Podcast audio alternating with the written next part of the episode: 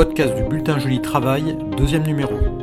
Alors, ce que tout le monde, à mon avis, peut constater, c'est que l'activité partielle aujourd'hui a euh, rempli son office. C'est-à-dire qu'elle sert d'amortisseur à la crise.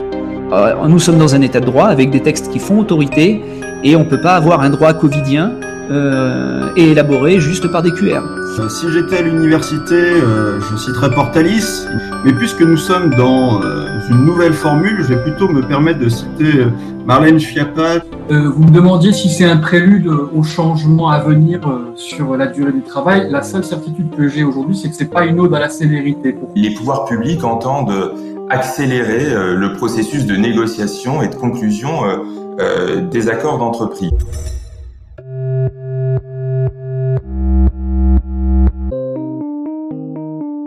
Si notre premier numéro du podcast se déroulait en période de confinement, le deuxième survient à l'étape suivante. Et le déconfinement, ce pourrait être ça. Pourtant, on retrouve aujourd'hui les mêmes constantes. Une frénésie de textes chronophages, autant pour les rédacteurs que pour les lecteurs, une source d'anxiété autant pour ceux qui tentent à protéger qu'à l'égard de ceux en charge de les appliquer. Au-delà des questions pratiques, des questions ultra-techniques, la période est aussi intéressante pour celui ou celle qui s'intéresse au fondement du droit. Brèves observations à partir de deux notions fondamentales, le temps et la responsabilité.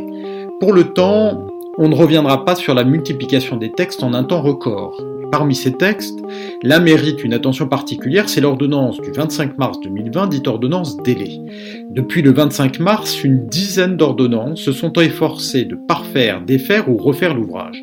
Et alors que l'on se croyait à jour des délais, surgit une nouvelle version le 13 mai dernier dont le rapport au président invite à reconsidérer la pertinence de certaines références initialement fixées. Alors interprétation, exception, exception aux exceptions, pour les praticiens du contentieux, il y aura sans doute demain de savoureux casse-tête pour déterminer le bon délai. Le temps, dans la bataille du droit social et du Covid-19, il y a aussi la responsabilité. Responsabilité fondée sur la faute, sur le risque ou sur la garantie. Voilà que tous ces débats que l'on présente en deuxième année dans les facultés de droit françaises eh bien ces débats prennent soudainement des visages bien concrets à l'occasion de l'épidémie. Trois exemples en forme de questions. Quelle faute pourra-t-on retenir demain à l'égard d'un employeur qui, en fonction des connaissances scientifiques d'aujourd'hui, s'est appliqué à suivre ou tenter de suivre le protocole de déconfinement établi par les pouvoirs publics? Autre question. L'employeur sera-t-il tenu d'assumer la responsabilité au seul motif qu'il tire profit du risque créé? Troisième question. Quelle garantie de réparation au profit de salariés que l'on invite au titre de la reprise économique à occuper quelques postes à risque sur un plan sanitaire. On voit bien que les théories de la faute du risque ou de la garantie pourraient bien retrouver quelques couleurs à l'occasion de l'épidémie. Mais laissons pour le moment ces sujets à la réflexion juridique et nous vous proposons de retrouver les auteurs du dossier du bulletin Joli Travail pour présenter et démêler quelques nœuds juridiques d'un droit social à l'épreuve du Covid-19. Bien donc en, vous remerciant euh, d'avoir euh, accepté de participer euh, au podcast, au deuxième podcast qui cette fois est consacré, et cela n'étonnera personne, au thème du droit social et, de la crise sanitaire. Donc, même si c'est le numéro 2, il y a déjà des habitudes. Donc, je vais commencer par une présentation, une présentation de la, majorité des auteurs qui ont contribué au dossier et qui nous font nouvelle fois l'amitié de, participer à ces échanges. Tout d'abord, euh, François, euh, maître de conférence à l'Université de Clermont-Ferrand. Euh, vous êtes chroniqueur au Bulletin Joli Travail. Vous avez euh, l'immense bonheur de pointer deux fois de suite au premier podcast du Bulletin Joli Travail. Et surtout, euh, Gwenaël, vous êtes euh, l'initiateur, l'architecte, l'artisan du dossier de ce mois. Merci Gwenaël pour ce travail périlleux et, merci d'être présent. Merci à vous.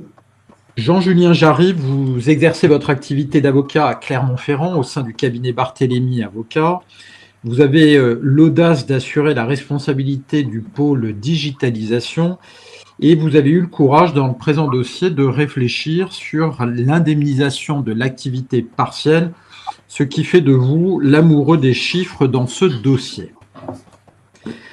Arnaud Casado, euh, monsieur droit pénal du travail, entre autres, euh, auteur de la chronique éponyme dans le bulletin Joli Travail, Arnaud, vous êtes maître de conférence à l'école de droit de la Sorbonne, l'université Paris 1, et les auteurs de, la revue vous connaissent bien car vous y contribuez très régulièrement. Euh, merci également d'être présent.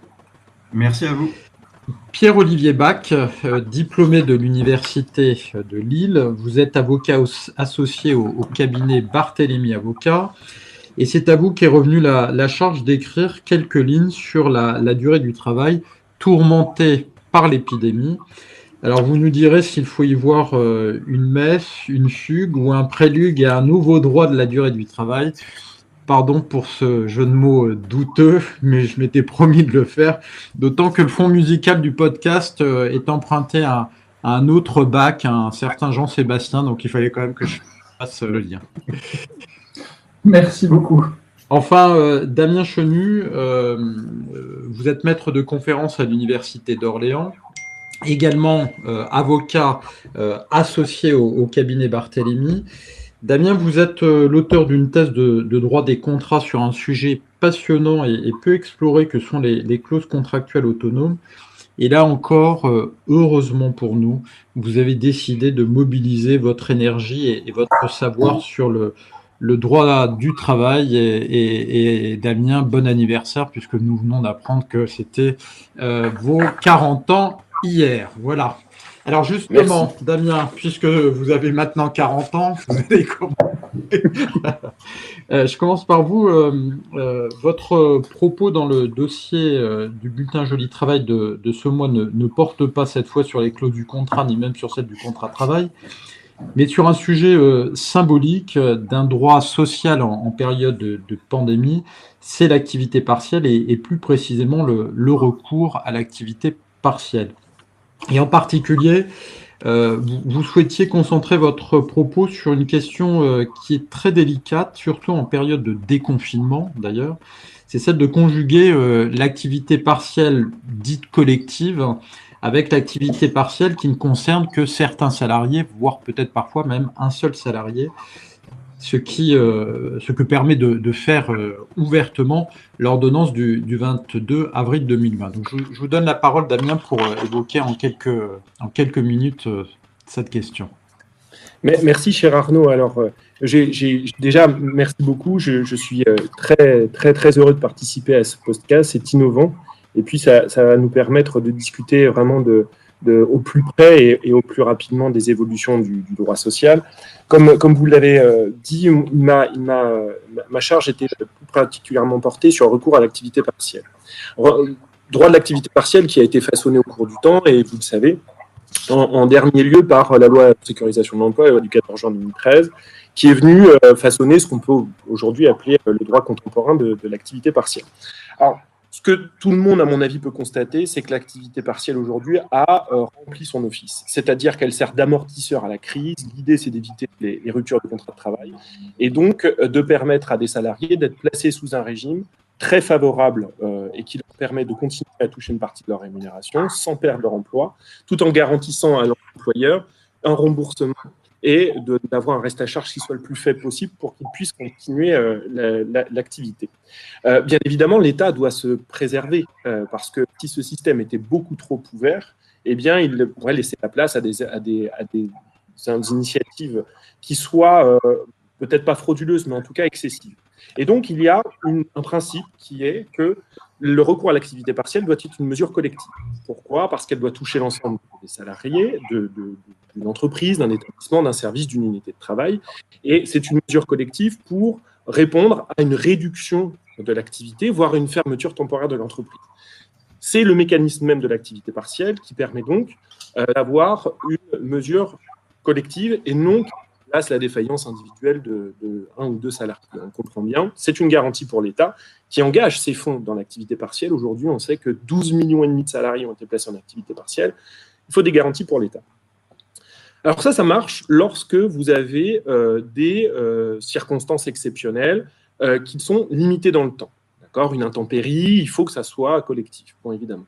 Mais bien évidemment, lorsque vous avez une circonstance exceptionnelle de l'ampleur de l'épidémie qu'on est en train de vivre, c'est pas fini, et euh, surtout de la durée, parce qu'au départ, euh, si on pouvait euh, espérer une durée de 15 jours, ensuite ça a été un mois, deux mois, trois mois, on ne sait pas combien de temps. L'activité partielle peut être, sera certainement poursuivie dans la plupart des entreprises jusqu'à la fin de l'été. On pense notamment au domaine des, hôtels, cafés, restaurants.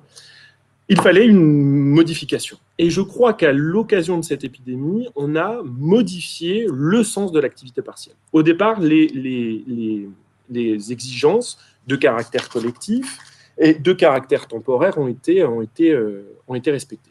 Et puis, comme vous l'avez dit, deux réponses. La première, c'est l'ordonnance du 22 avril, dans laquelle on permet une individualisation de l'activité partielle, alors à des conditions quand même relativement strictes, puisqu'il faut soit un accord collectif, et à défaut, euh, un avis euh, conforme, favorable du CSE. Ce n'est pas si souvent en droit du travail qu'on demande un avis conforme du CSE.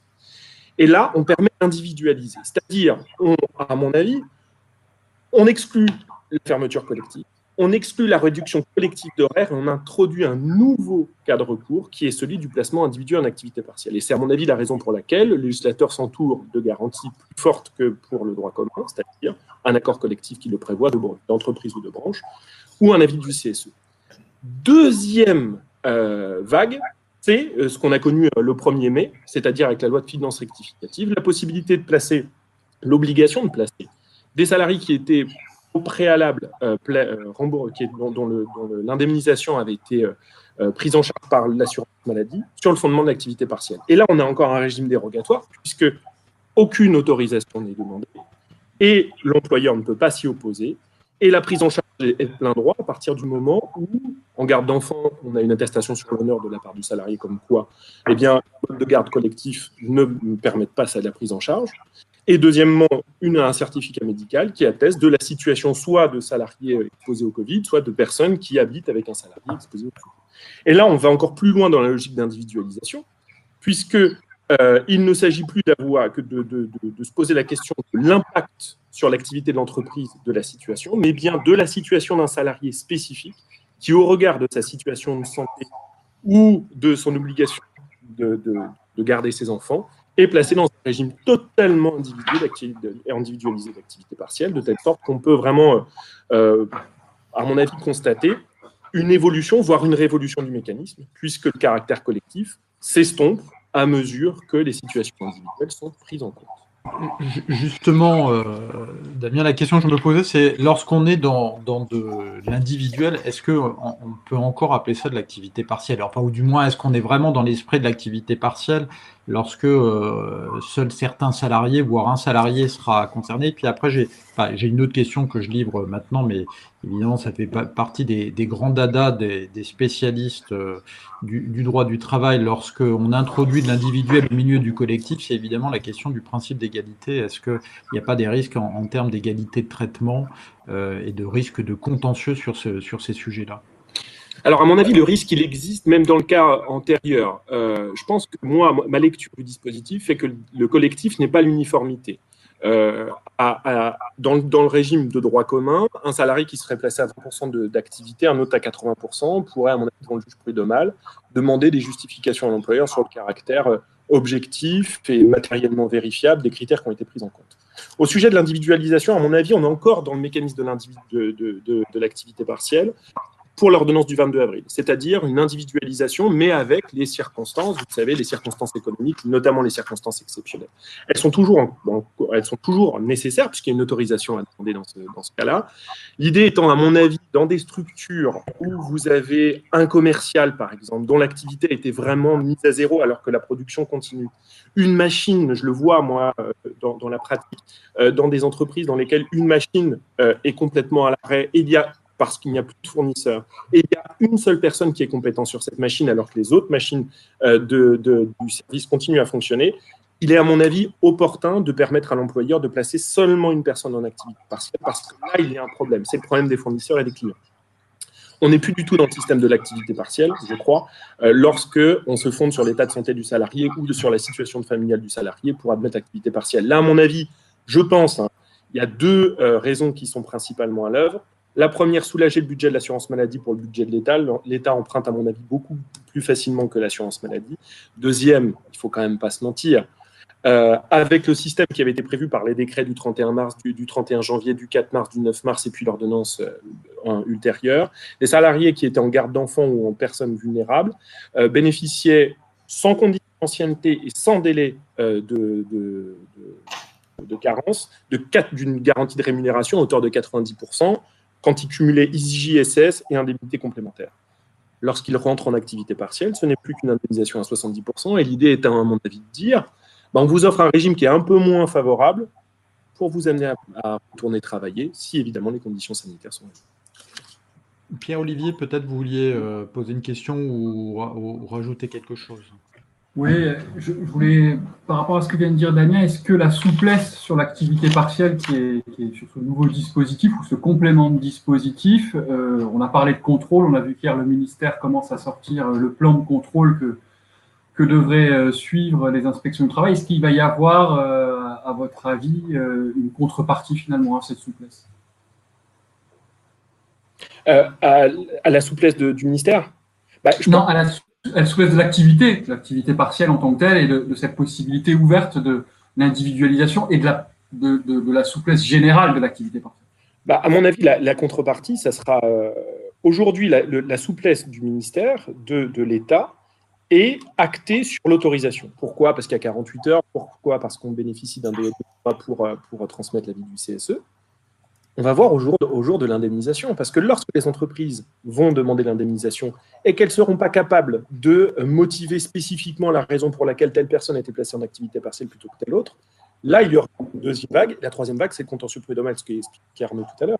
C'est de dire qu'en euh, matière d'égalité de traitement, l'autorisation qui est donnée par euh, les ordonnances et les régimes qui sont créés ne neutralise aucunement les actions en égalité de traitement. C'est tout à fait différent, puisque là, il s'agit des rapports entre l'État et l'entreprise pour l'allocation d'activité partielle pour l'indemnisation du salarié, mais il ne s'agit pas des rapports entre le salarié et l'employeur qui, sur le fondement de principe d'égalité de traitement, pourraient euh, trouver euh, un sujet contentieux.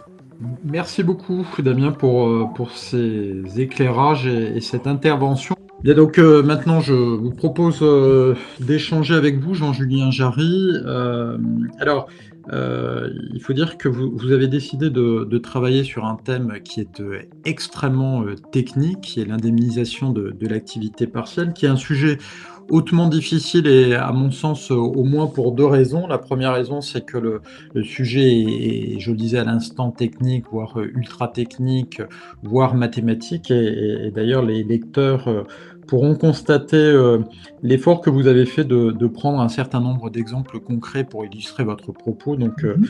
merci pour moi et merci pour, euh, pour les lecteurs. Et puis, pour une autre raison aussi, c'est que, alors ça, ça n'est pas valable uniquement pour l'indemnisation de l'activité partielle, je trouve que c'est un très très bon exemple pour montrer que euh, dans cette période, on a euh, une multiplication de textes qui pose sans doute des difficultés en termes d'application dans le temps de ces textes qui parfois peuvent se contredire les uns par rapport aux autres, mhm. et ce qui crée aussi euh, une, autre, une autre difficulté qui est celle de, de l'autorité juridique, parce qu'on n'a pas simplement une multiplication de textes qui seraient des textes parfaitement par rapport à leur autorité juridique. Évidemment, je parle d'une loi, d'une ordonnance ou d'un décret, mais en plus, on a euh, ici une circulaire, ailleurs des questions-réponses, et il faut sans cesse se poser la question de savoir si euh, il y a une véritable autorité juridique, ce qui est important pour savoir si euh, effectivement on doit appliquer l'un ou l'autre de ces textes, et notamment la question, elle se pose pour l'indemnisation de l'activité partielle, et elle se pose peut-être en encore plus particulièrement concernant l'indemnisation des heures supplémentaires et je crois que c'est sur ce thème-là que vous souhaitiez euh, euh, apporter quelques éclairages. Merci de, me donner la parole. Alors effectivement, hein, je, vous, confirme, on s'est pas battu hein, pour prendre euh, ce thème. C'était, c'est vrai que l'effort est un peu particulier puisque on parle de nos amis de la paye euh, et, je crois que les, les, les, services de paye de comptabilité là ont, un peu souffert ces, ces derniers temps. Les, les, les, juristes également, mais euh, en, la matière, c'était un, peu spécifique. Alors, euh, le, le, travail qui a été fait on a avant, enfin, j'ai avancé un peu à tâtons puisque vous, vous évoquiez différentes compilations de, de, textes et vous parliez aussi d'autorité juridique et on a été là, c'est quasiment deux derniers mois, un peu en difficulté dans le sens où vous aviez, et vous, en avez parlé, la, la, la QR, la question-réponse, qui vient nous dire en pratique comment ça se passe pour autant, euh, l'autorité des textes, et on pense notamment à l'article R5122-18, alors je ne citerai peut-être pas tous les articles, hein, ce n'est pas, l'objet, mais c'est quand même euh, cet article qui était euh, phare et qui a suscité tout un tas de, débats. Pour replacer le contexte et bien comprendre, on va parler des heures sup, parce que c'est aussi celui-ci qui a agité ces derniers temps, il faut avoir à l'esprit pour clairement identifier les règles d'indemnisation, il faut d'un côté et c'est ce que euh, j'ai écrit, il faut avoir à l'esprit le nombre d'heures indemnisables. C'est-à-dire, je vais déterminer sur l'actuel combien d'heures je vais déjà indemniser. Quand j'ai déterminé ça, je vais déterminer l'assiette. Autrement dit, euh, quel va être le taux horaire qui va être applicé à ce nombre d'heures indemnisables pour euh, déterminer l'indemnité d'activité partielle et donc l'allocation d'activité partielle. Donc l'indemnité celle qui est versée par l'employeur, et l'allocation, c'est celle qui est remboursée, je vais faire simple, par l'État. Alors, euh, jusqu'au 22, 22, 22, avril, on était dans l'expectative et on interprétait tous les textes. Euh, en particulier, euh, le texte qui nous guidait, c'était l'AQR, mais comme je vous l'ai indiqué, la question-réponse n'a aucune valeur juridique. et le, finalement, le, la vraie autorité, c'était l'article R5122-18. Alors, je peux le reprendre très très rapidement. Il nous dit quoi? Il nous disait que le salarié qui est passé en activité partielle reçoit une indemnité horaire, et là on parle bien de l'assiette d'indemnisation, versée par son employeur correspondant à 70% de sa rémunération brute, servant d'assiette de l'indemnité de congé payé telle que prévue, alors au 2 de l'article L3141-24, ramener, et ça c'est important, ramener un montant horaire sur la base de la durée légale. Donc finalement, si on comprend bien, je prends l'assiette congé payé, assiette congé payé que je divise par la durée euh, légale, par 151,67. Ça, une fois que tout le monde l'avait compris, sur des salaires, euh, on va dire, de base, qui n'intègrent rien d'autre, par exemple comme des heures supplémentaires, c'était assez simple. Le souci arrive, euh, les questions de paye sur heures sup. Sur les heures sup, on va reprendre ma démarche. La première, est-ce que ce sont des heures indemnisables, oui ou non? Dans un premier temps, c'était clairement non. D'ailleurs, euh, la QR, euh, encore une fois, dans ses premiers exemples, excluait les, les, heures indemnisables. Et puis, je pense que c'est les débats du terrain hein, qui, ont, qui ont fait remonter au ministère cette difficulté-là. Finalement, on s'aperçoit quoi? On nous dit, bon, si, si, si, si, les heures supplémentaires structurelles sont bien indemnisables, mais ce sont uniquement celles qui sont prévues par euh, convention individuelle de forfait en heures, sur la semaine, le mois ou l'année, conclue avant le 23 avril, et ou plutôt celles qui euh, résultent de l'application d'un accord collectif, pareil, conclu avant cette date-là. Alors, j'attire déjà un premier point sur euh, les conventions de forfait on nous vise bien des conventions de forfait en, en heures sur le, la semaine ou le mois. Et là, il y a eu des débats qui concernaient c'est quoi une convention de forfait? Autrement dit, dans l'esprit de certaines personnes, une convention de forfait sur la semaine ou le mois devait impliquer une variabilité des horaires, voire et ou euh, une certaine autonomie dans la gestion de, l'emploi du temps. Mais non, le texte n'exige pas ça. Euh, si vous reprenez, ça doit être L3121, 56 ou 57, enfin ces articles-là, on vous dit simplement une convention de forfait, c'est une, convention qui est écrite, point, et elle n'exige aucune autre condition. Autrement dit, si vous avez euh, un contrat de travail qui indique que le salarié est rémunéré, par exemple, sur la base de 169 heures, donc 39 heures par semaine, moyennant un salaire de X euros, point, c'est une convention de forfait au sens, euh, de, au sens du texte. En revanche, et c'est là il faudra quand même faire attention, vous avez, vous le savez, euh, bien souvent des contrats de travail qui indiquent des, des durées de travail et de rémunération, incluant des heures sup, mais à titre purement informatif. Et dans ces cas-là, on n'est pas dans une convention de forfait. de la même manière, il est dans la pratique, quand je parle de la durée collective de travail, cette fois-ci, la seconde option, vous avez des, des, entreprises qui ont une durée collective de travail supérieure à 35 heures, mais mis en place, je dirais, unilatéralement. Chez nous, on travaille 39 heures, point. C'est comme ça. Celles-ci ne résultant pas d'un accord collectif, elles ne sont pas non plus éligibles. Donc, euh, c'est-à-dire que euh, dans le traitement de l'information qui va être fait euh, en interne dans les entreprises, il faudra quand même bien vérifier là ces, points parce que ce n'est pas simplement le client va nous dire bah, chez nous on fait 39 heures, donc oui, mais comment on les fait? En application de quoi vous faites les 39 heures? C'est le contrat, c'est bien contractualisé ou c'est un accord qui le prévoit? Euh, voilà, donc évidemment, les, conséquences sont importantes. À ceux qui se diraient, bon, bah, c'est pas grave, je vais faire une convention euh, antidatée et puis on va le faire après le 23, etc. Euh, bien entendu, tout ça est, totalement proscrit. mais c'est aussi des choses que l'on peut voir commencer à, se mettre en place en pratique. Une fois que l'on a vu ça, le nombre d'heures indemnisables, les heures sup, il n'y a plus de débat, en arrive le deuxième point, je l'évoquais tout à l'heure en introduction, euh, l'assiette. L'assiette est donc le taux horaire. Alors, je dirais encore une fois, on peut être euh, très puriste et on est encore un peu à mi-chemin, je, dirais. Euh, à mi-chemin, puisque la QR, cette fois-ci, revient, fait un peu marche arrière, et ça doit être les exemples 4, 4 bis, qui prévoit bien qu'on prend le salaire de base, incluant donc la convention de forfait, et on va diviser, par exemple, pour un cas à 39 heures, on va diviser le salaire par 169. Point.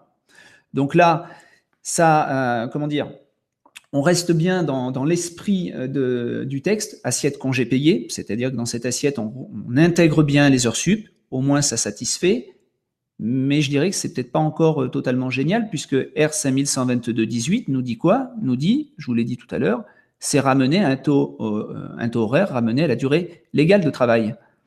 Donc, euh, est-ce qu'on ne pourrait pas se dire, euh, dans mon exemple, ça serait non pas diviser le salaire divisé par 169 heures, mais par 151,67 euh, Là, vous me direz, oh non, là, j'arrive, vous, vous racontez un peu n'importe quoi, parce que ça voudrait dire que théoriquement, je vais permettre aux salariés d'avoir un salaire supérieur à ce qu'ils percevraient normalement puisque si je fais euh, un salaire qui est normalement payé sur une base 169, et là, pour calculer le taux horaire, je le divise par 150,67, il y a quelque chose qui ne va pas. Mais vous avez encore euh, certains puristes qui viennent me dire que compte tenu de l'autorité des textes, et je le veux bien, euh, ce, raisonnement est tout à fait tenable.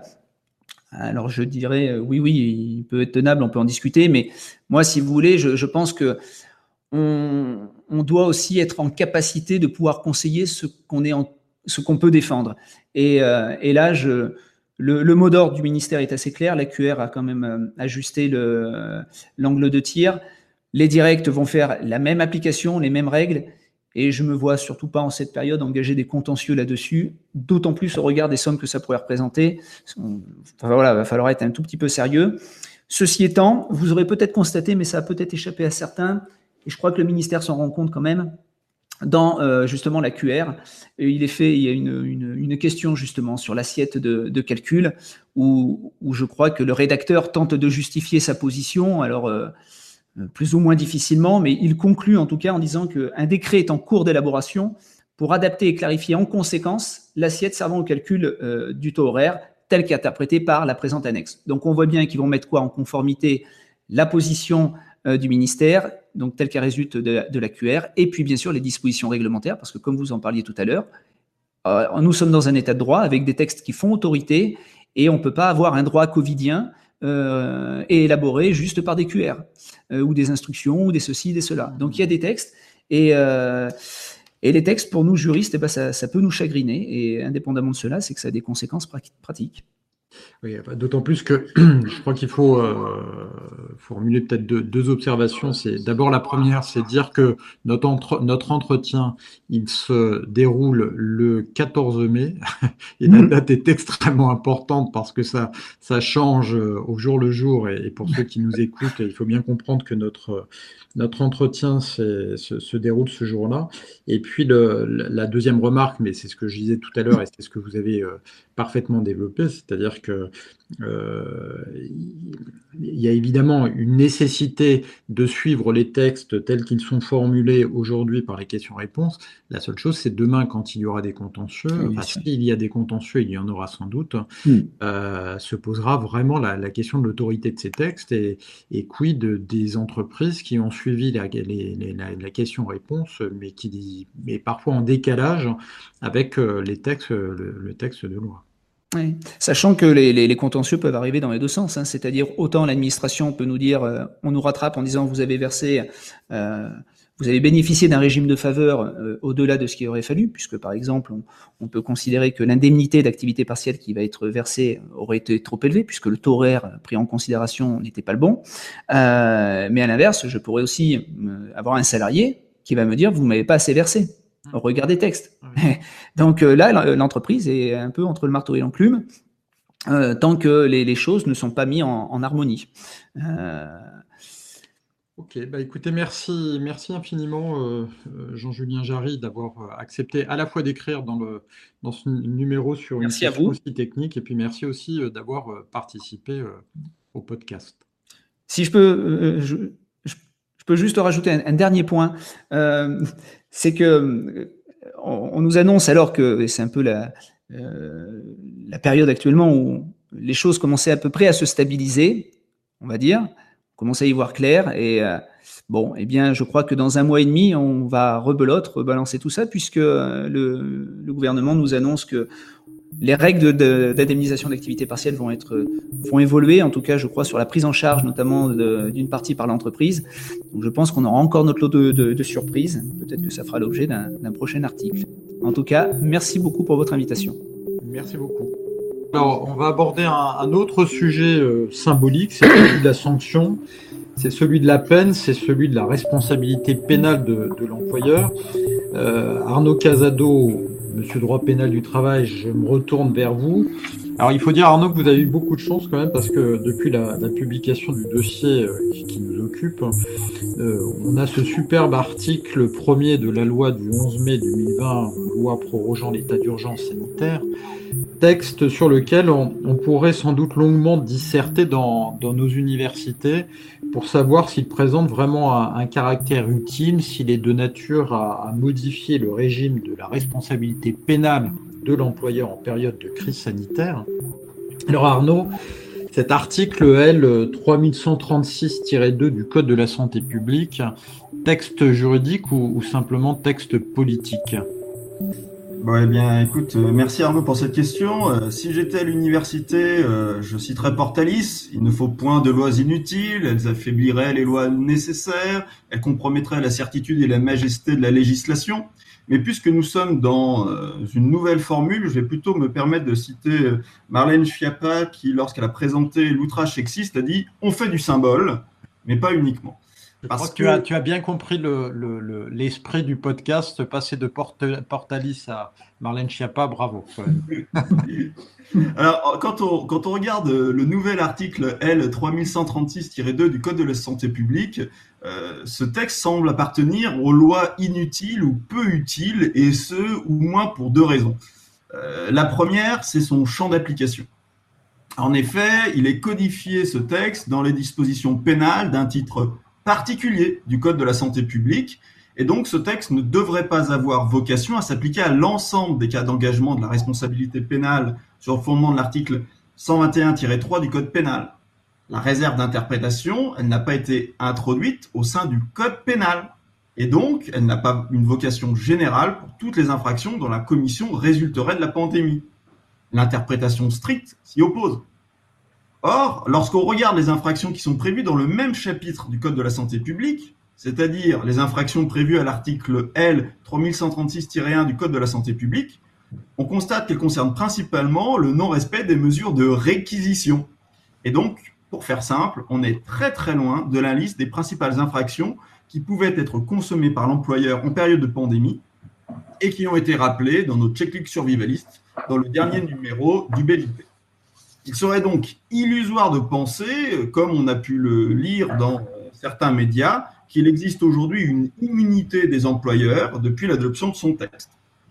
Mais bon, même si on fait fi du champ d'application naturel de l'article L 3136-2 du Code de la santé publique, sa rédaction n'est guère satisfaisante. Dans un deuxième temps, on observe que la lettre du nouveau texte, bah, elle aussi, elle est inutile. Alors, je le lis euh, pour les auditeurs.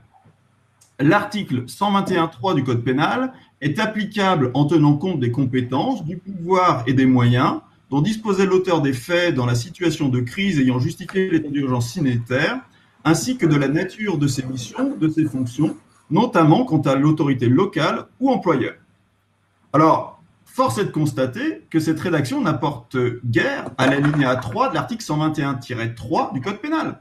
Le délit est caractérisé, je cite, s'il est établi que l'auteur des faits n'a pas accompli les diligences normales compte tenu, le cas échéant, de la nature de ses missions ou de ses fonctions, de ses compétences, ainsi que du pouvoir et des moyens dont il disposait.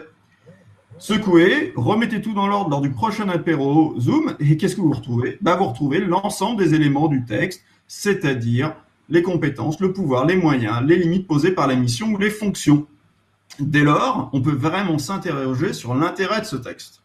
Et au surplus, dès 96, le législateur avait par sa rédaction imposé au juge d'apprécier une concreto la faute constitutive du délit d'imprudence.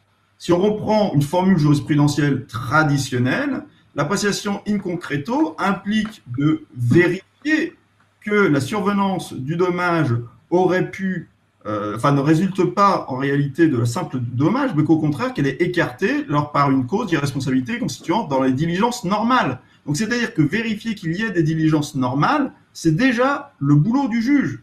Donc ce texte me semble vraiment inutile. À l'inverse, il ne me semble pas inutile de revenir sur un élément qui avait été évoqué euh, lors du dossier, c'est le délit d'entrave. En effet, lorsqu'on regarde les dernières euh, jurisprudences qui ont pu être euh, à l'honneur ces dernières semaines, je pense notamment à l'ordonnance des référés de Nanterre du 14 avril 2020, du tribunal judiciaire du Havre du 7 mai 2020, on se rend compte que actuellement, il y a des vraies questions qui se posent sur la consultation des CSE. Et je rappelle que le délit d'entrave au CSE peut être consommé en période de pandémie. Donc j'invite tous nos auditeurs à faire attention au nouveau délai de consultation du CSE parce que en la matière, il me semble y avoir un nid de contentieux beaucoup plus important que sur le nouvel article qui a été posé par euh, la loi, c'est-à-dire l'article L 3136-2 du Code de la santé publique. Alors justement, pour, euh, pour revenir, euh, Arnaud, sur, sur le, premier texte que, que tu évoquais, euh, euh, alors, je, suis parfaitement d'accord, et c'est la raison pour laquelle j'évoquais un texte plus politique peut-être qu'un texte juridique, parfaitement d'accord pour dire qu'en réalité, on retrouve toutes les conditions de l'article 121-3 du Code pénal, donc ça ne devrait rien changer, si ce n'est que euh, je, me demande quand même si cette référence à la crise dans le texte n'est pas une forme d'élément de, de vigilance à l'adresse du juge pour euh, dire au juge dans un an, deux ans, trois ans, s'il y a des contentieux, souvenez-vous de la période et souvenez-vous de la période très particulière, de sorte que euh, il ne faudrait pas oublier euh, toutes les exigences, le temps, la rapidité, lorsqu'il faudra apprécier l'ensemble de, ces critères. Alors, je, suis tout à fait d'accord pour dire que ça change pas du tout, du tout les, conditions d'application du texte, si ce n'est que c'est peut-être un moyen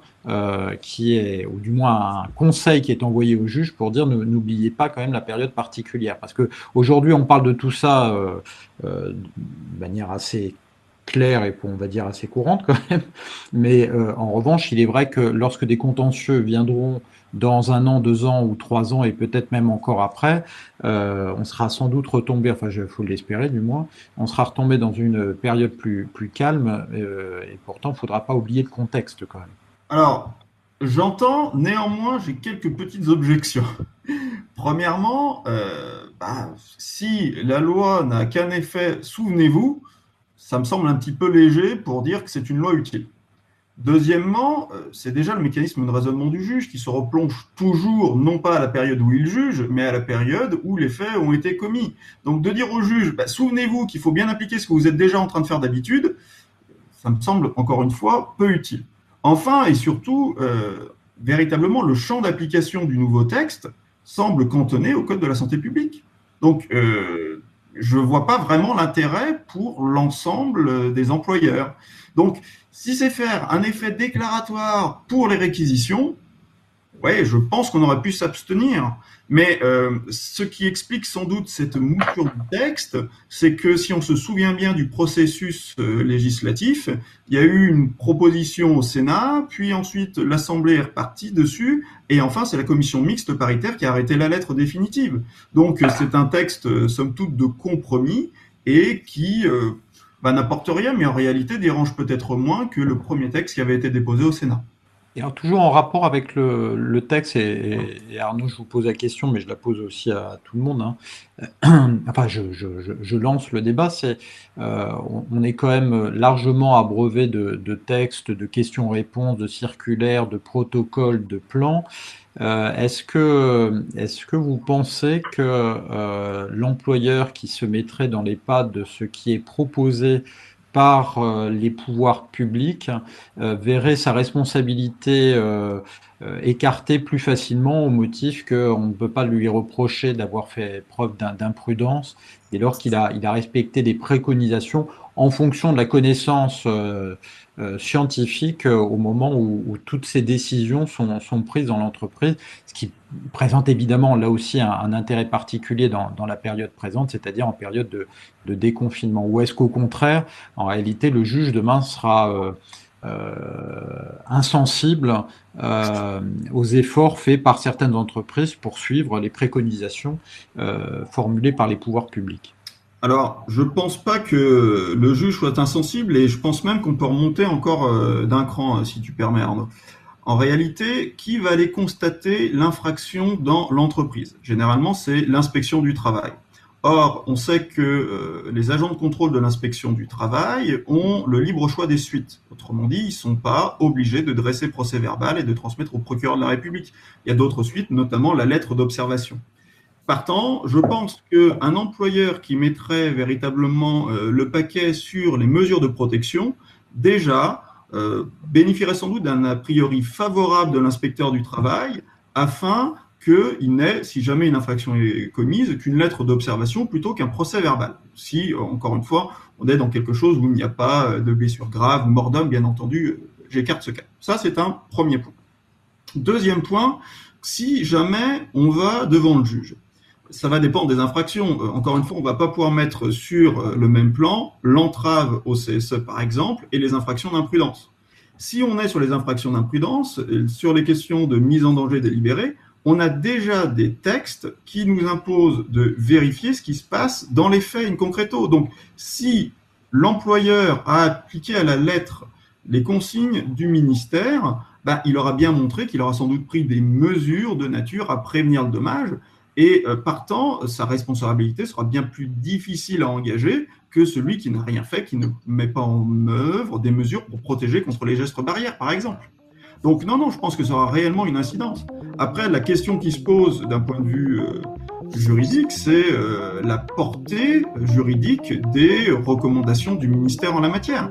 Et ça, on le gardera peut-être plus pour l'université, parce que c'est un débat qui va prendre du temps. Merci Arnaud.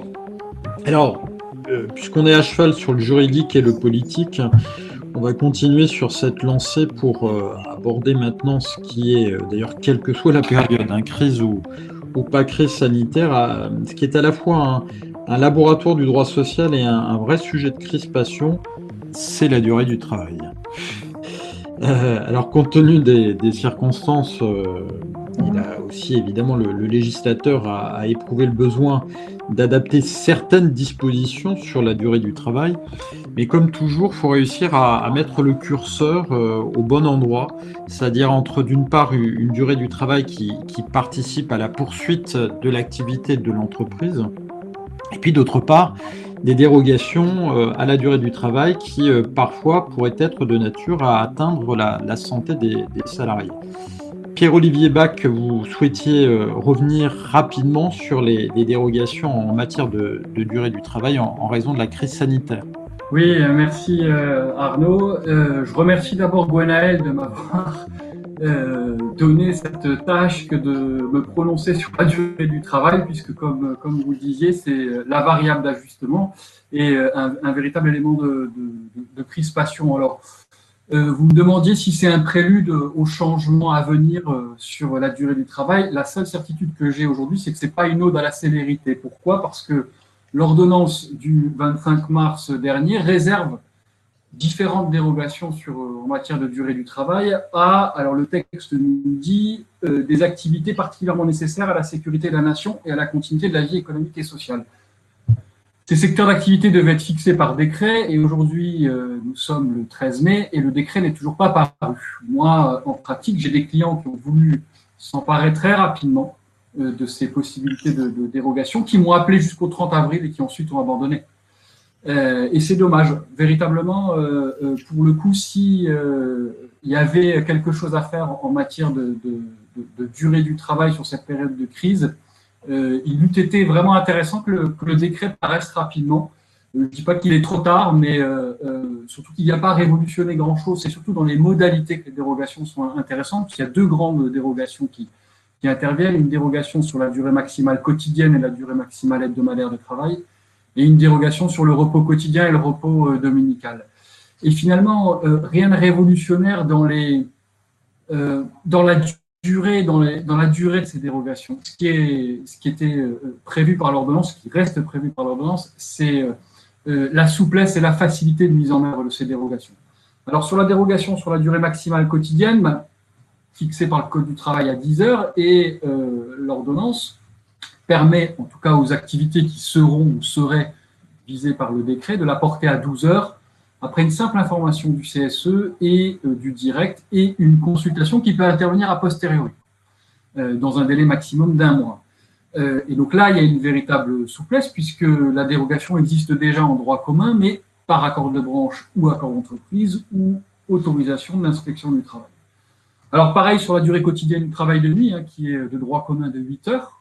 L'ordonnance permet de la passer à 12 heures, toujours après une simple information du CSE et du direct et une consultation qui peut intervenir a posteriori, euh, avec euh, quand même euh, l'attribution d'un repos compensateur qui est égal au, dépassement de la durée, donc 4 heures maximum. Là aussi, le Code du travail il permet d'aller au-delà de 8 heures, mais sous réserve d'un accord d'entreprise ou à défaut d'un accord de branche. D'un accord de branche pardon. Donc on voit bien que là, c'est la souplesse qui a été privilégiée par le gouvernement, ce qui était une bonne idée dans cette période. Euh, et on le voit au fur et à mesure avec l'adaptation de l'activité partielle, y compris l'individualisation, la dérogation au repos, enfin à la, pardon, à la, durée maximale pouvait être un, vrai outil, un vrai levier. Mais aujourd'hui, pas de décret. Euh, pareil sur la durée maximale hebdomadaire, hein, elle est fixée par le du travail euh, à 48 heures, elle peut être portée à 60 heures. Alors le droit commun autorise déjà a dépassé euh, ces 48 heures sous réserve de, l'autorisation de l'inspecteur du, travail, du direct. Pardon. Euh, et donc là, euh, c'est l'absence de demande d'autorisation qui, est, assez intéressante par le dispositif prévu. on notera aussi la dérogation à la durée moyenne fixée sur 12 semaines consécutives que, le, le, Code du travail porte pour la durée du travail en journée à 44 heures. Et donc là, on peut la porter à 48 heures. Donc on pourrait en tout cas, si, euh, le décret euh, veut bien paraître. Euh, là aussi, le droit commun, il autorise à aller au-delà de 44 heures sur 12 semaines consécutives, jusqu'à 46 heures, mais par accord d'entreprise ou de branche, et exceptionnellement sur autorisation de l'inspecteur du travail dans certains secteurs d'activité. Qu'est-ce qu'a également prévu euh, l'ordonnance? Eh bien, également de, la possibilité de porter la, durée sur 12 semaines consécutives, la durée du travail, euh, du travail de nuit euh, de 40 heures à 44 heures. Là aussi, aucune nouveauté. il y a la possibilité de passer cette durée de 40 à 44 heures dans le droit commun sous réserve d'un accord d'entreprise ou de branche. Donc, rien de révolutionnaire si ce n'est dans la souplesse. Euh, et puis, euh, le deuxième point qu'a prévu l'ordonnance, c'est les dérogations au temps de repos.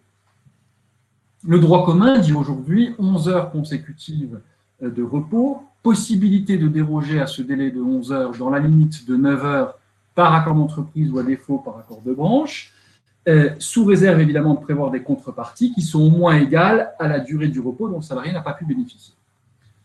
Ce qui, à mon avis, sur ce plan-là, et peut rejoindre peut-être l'intervention, dans une moindre mesure, mais de, Arnaud tout à l'heure, euh, Cassado, point de vue responsabilité pénale, c'est de dire euh, il est hors de question d'envisager la contrepartie dans la diminution du repos quotidien par une contrepartie financière. Ça, ne peut être qu'une contrepartie en repos, l'idée étant de toujours sur le repos quotidien préserver la santé et la sécurité des salariés.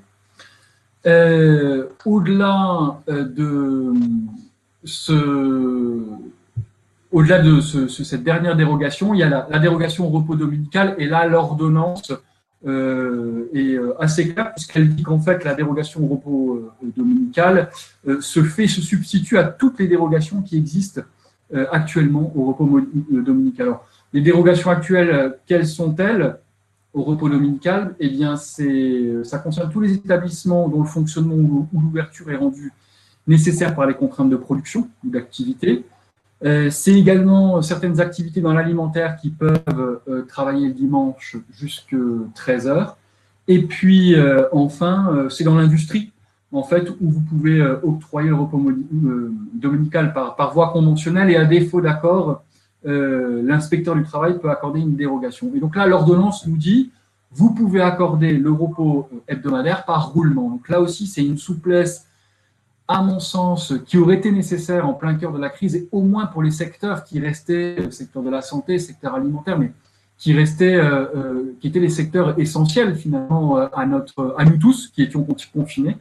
et je crois que là-dessus, le gouvernement a loupé le coche. Je suis incapable de vous dire si c'est un loupé, un oubli, si c'était un moyen finalement d'imprégner dans la rétine des professionnels que nous sommes et des DRH qu'il y, y aurait euh, une, réforme sur la durée du travail. On sait qu'une partie du patronat a poussé en ce sens. Euh, moi, à mon avis, euh, en tout cas, si on parle simplement de la durée légale, il me semblerait au moins politiquement absolument fou de s'attaquer à la durée du travail en 2020, en 2021.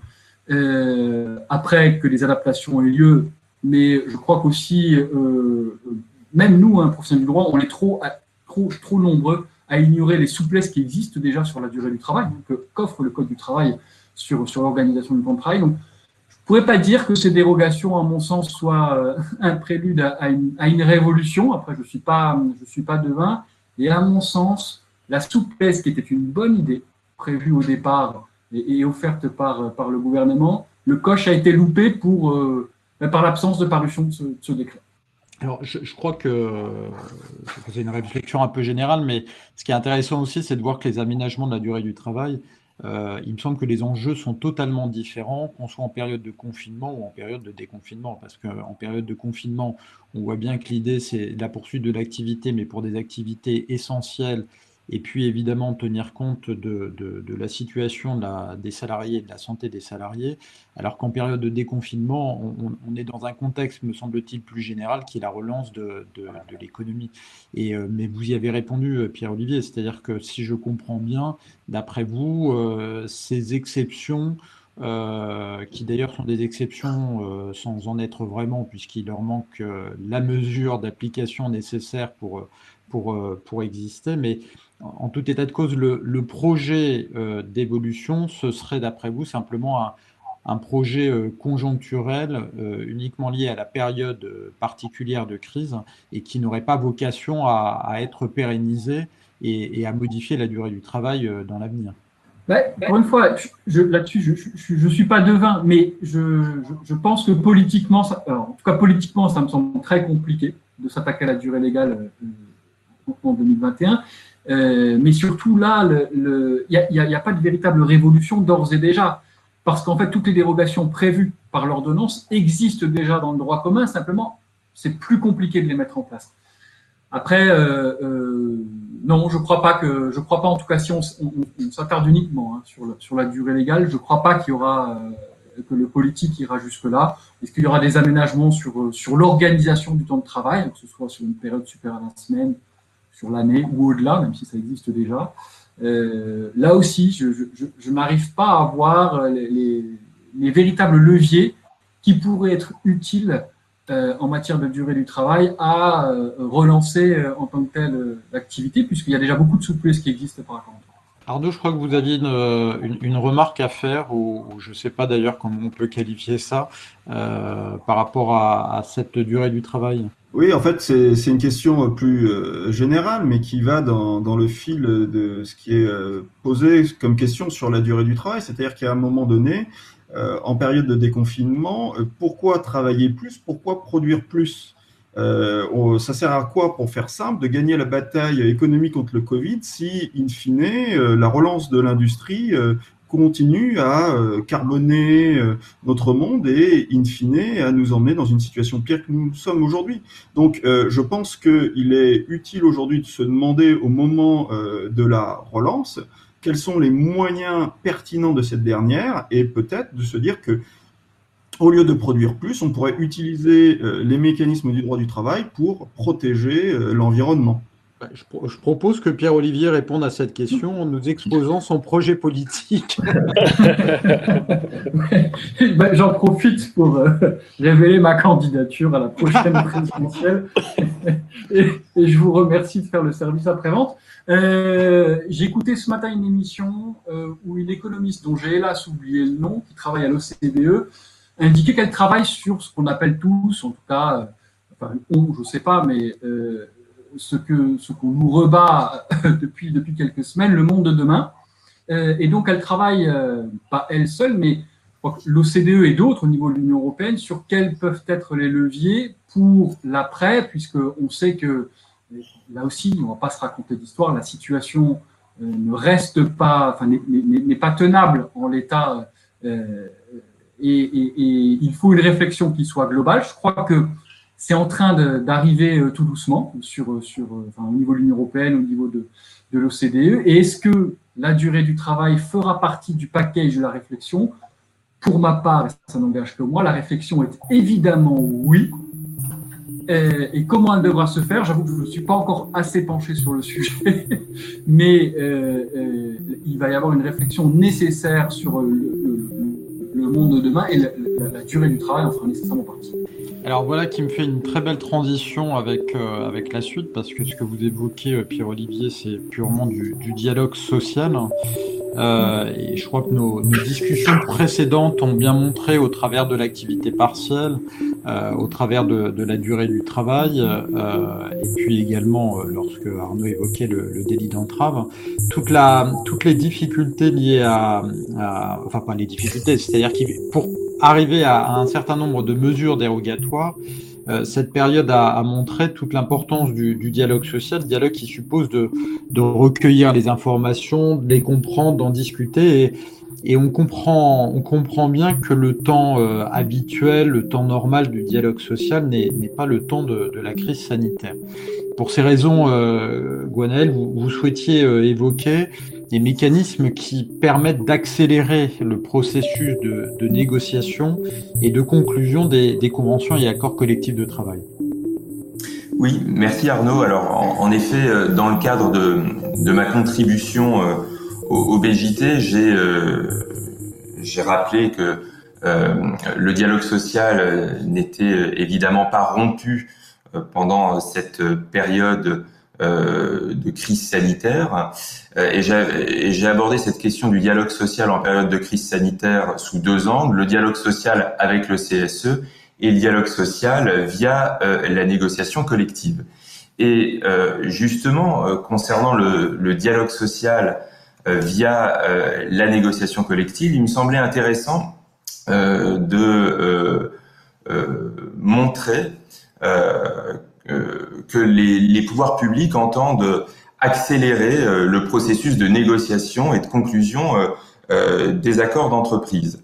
Alors justement, sur cette accélération du processus de négociation et de conclusion des accords d'entreprise, il me semble intéressant d'expliquer pourquoi le législateur entend procéder à cette accélération et, et comment, comment il y procède.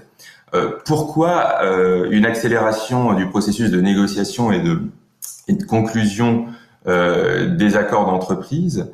C'est vrai que la question peut sembler, la question mérite d'être posée parce que habituellement, même si la norme négociée a tendance à être privilégiée, on le sait bien, habituellement, on ne cherche pas à accélérer le processus de négociation et de conclusion des accords d'entreprise simplement parce que en raison de, de, la loyauté qui naturellement trouve à s'appliquer lors de la négociation d'entreprise, on souhaite que les parties à la négociation d'entreprise prennent le temps de négocier et on souhaite qu'il y ait une véritable co-construction de l'accord d'entreprise. Et pourtant, dans cette période de crise sanitaire, on fait en sorte d'accélérer ce processus de négociation et de conclusion des accords d'entreprise. À mon avis, il y a deux raisons qui expliquent cette accélération.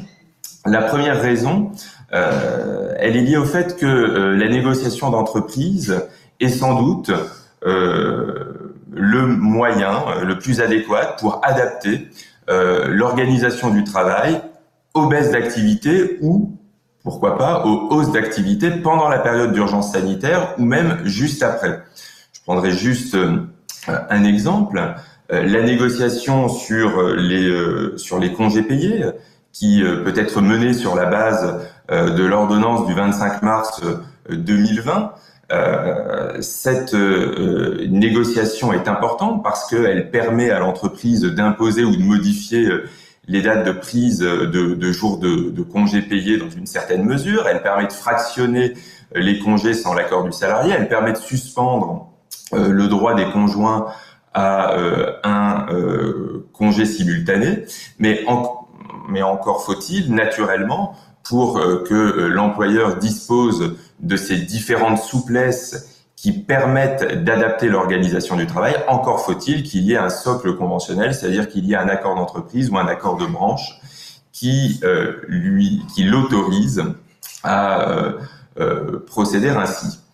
la deuxième raison, à mon avis, qui amène, qui conduit à les pouvoirs publics à, à accélérer euh, le, le, processus euh, de négociation et de conclusion des, accords collectifs, c'est que, euh, alors qu'on l'approuve ou qu'on le conteste, mais le législateur semble considérer que la négociation d'entreprise, c'est le moyen, là encore le plus adéquat, pour mettre en place une sorte de contrat de reprise d'activité pour pour la période d'après-crise. C'est-à-dire que euh, on considère que euh, l'accord euh, d'entreprise, c'est sans doute le moyen qui permettra, par exemple, de mettre en place des mécanismes pour pour pour permettre aux, entreprises de, de, faire face aux hausses importantes d'activité. Par exemple,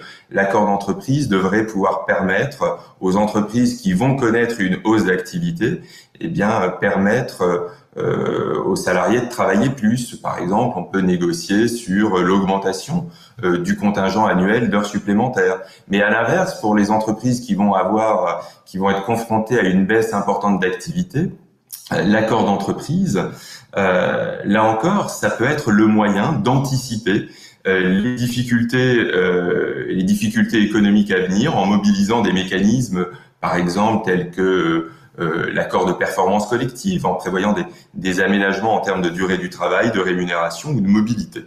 Donc on voit bien que euh, il y a un intérêt aujourd'hui euh, à négocier, euh, aussi bien pour adapter l'organisation du travail aux baisses ou hausses d'activité, mais aussi pour permettre à l'entreprise d'avoir une organisation adéquate pour, pour l'après-crise. Alors justement, comment euh, comment les pouvoirs publics ont procédé? Ben, Ils ont euh, ils ont permis euh, aux entreprises de négocier plus rapidement et de conclure plus rapidement des accords d'entreprise. Et ce qui est intéressant, c'est que le législateur n'a pas oublié les petites entreprises qui sont dépourvues de délégués syndicales. Et le législateur n'a pas aussi oublié que certaines entreprises euh, dans euh, des secteurs particuliers euh, dans lesquels il y a la nécessité d'obtenir un agrément, eh bien là encore, il y a une, il y a un besoin de pouvoir négocier très très rapidement. je vais juste prendre quelques exemples. la négociation avec avec délégué syndical.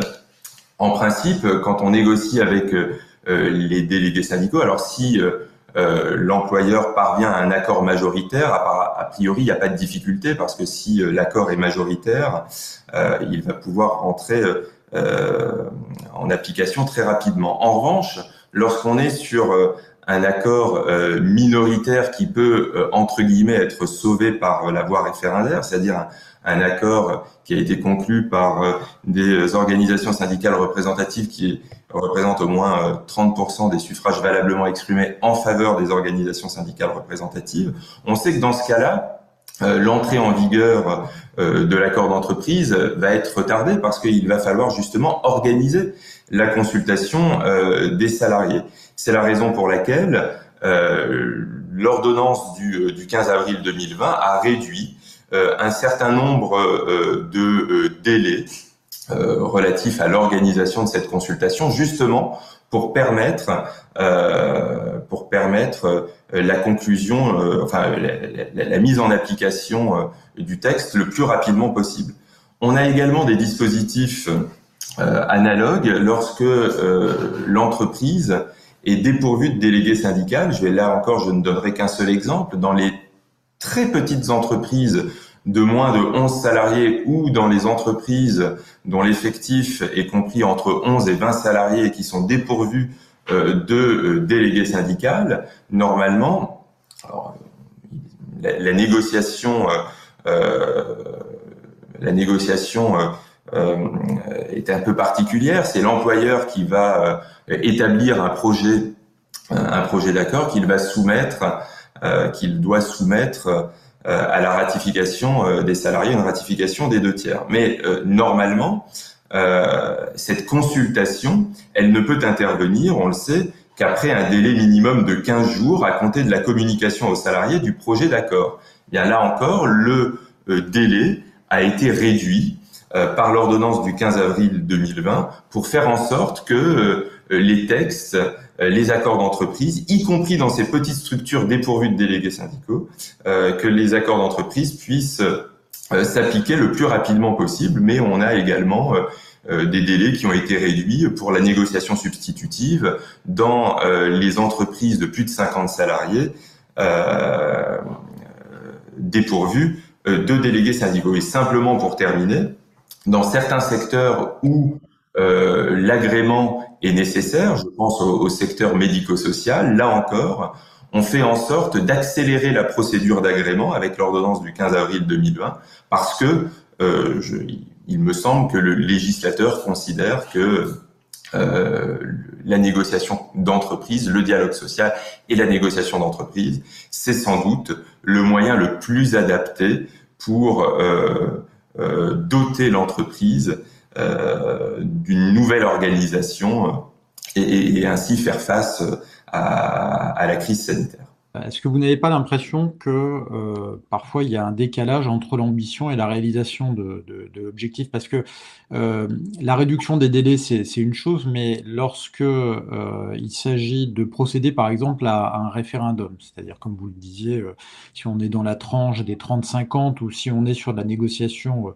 euh, dérogatoire ou substitutive, s'il faut organiser un référendum, après il faut trouver les moyens matériels. Et est-ce que dans une période qui est celle que nous connaissons aujourd'hui, est-ce qu'il est possible de euh, prévoir un, enfin, déjà d'organiser de la négociation, ça c'est une chose, mais de prévoir un, référendum et, d'aller consulter parfois 200, 300, 500 salariés.